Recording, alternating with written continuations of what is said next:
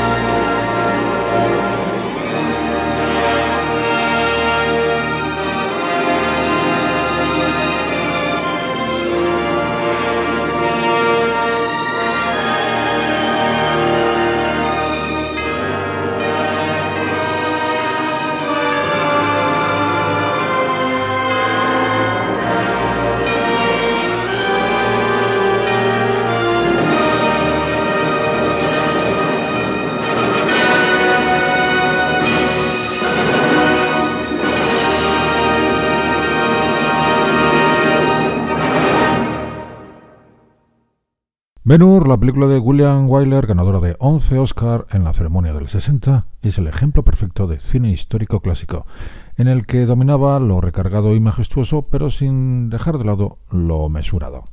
La historia de la amistad del romano Mesala y el judío Judá Ben Hur, amigos desde la infancia, pero que acaban convirtiéndose en irreconciliables enemigos cuando Mesala, en su regreso a Palestina como jefe militar, le pide a Judá que traiciona a su pueblo. Y este obviamente se niega, provocando con ello la venganza del despiadado Mesala, es reflejada por William Wyler con su habitual pericia en la descripción de profundos y graves melodramas, pero en esta ocasión reforzando además el componente espectacular tradicional de las superproducciones del Hollywood de los años 50. En cuanto a la partitura de Miklos Rotza, plasma todo el vigor y el ímpetu que ha caracterizado siempre la obra del músico húngaro es en realidad una perfecta síntesis de la misma, pues en Ben Hur expresa su radiante entusiasmo en la descripción de situaciones especialmente ricas en detalles en el argumento del guion escrito por Carl Thunberg. Muchas han sido las ediciones publicadas hasta la fecha de la banda sonora. Destacan, yo diría que cuatro. La realizada por el propio compositor para el sello de Canal 77, dirigiendo a la National Philharmonic Orchestra de Londres. La editada en el 96 por Rino, con la práctica totalidad del score, o también la que en apariencia parecía definitiva de Film Score Mosley, de cinco discos, de febrero de 2012, y la última, la que yo diría la definitiva, la de la City of Prague Philharmonic Orchestra del sello Tadlow, que regrabó todo el score de Miklos Rotza, los orquestadores no acreditados, el y el propio compositor húngaro.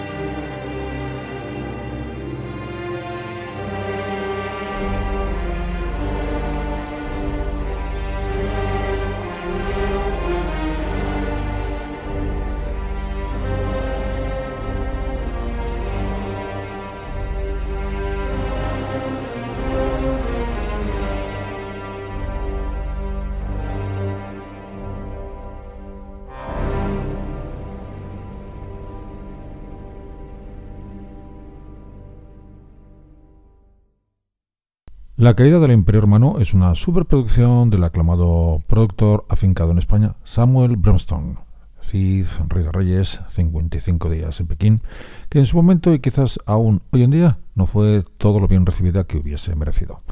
De hecho, la espectacular película de Anthony Mann ha sido referente para Ridley Scott y su Gladiator. Sin ánimo de entrar en comparaciones y menos aún con la música de Hans Zimmer, la partitura fue encargada al maestro Dmitri Tiemkin, quien compuso una de las cumbres de la música de cine. El artista ucraniano elaboró un complejo score de influencias clásicas que recuerda al estilo de Tchaikovsky y Prokofiev por su casi casi descarado tono ampuloso, pero sin resultar recargado. Tiomkin ha sido un músico imprescindible en el séptimo arte pese a que durante su carrera fue víctima de numerosas críticas debidas al empleo de recursos repetitivos en sus composiciones.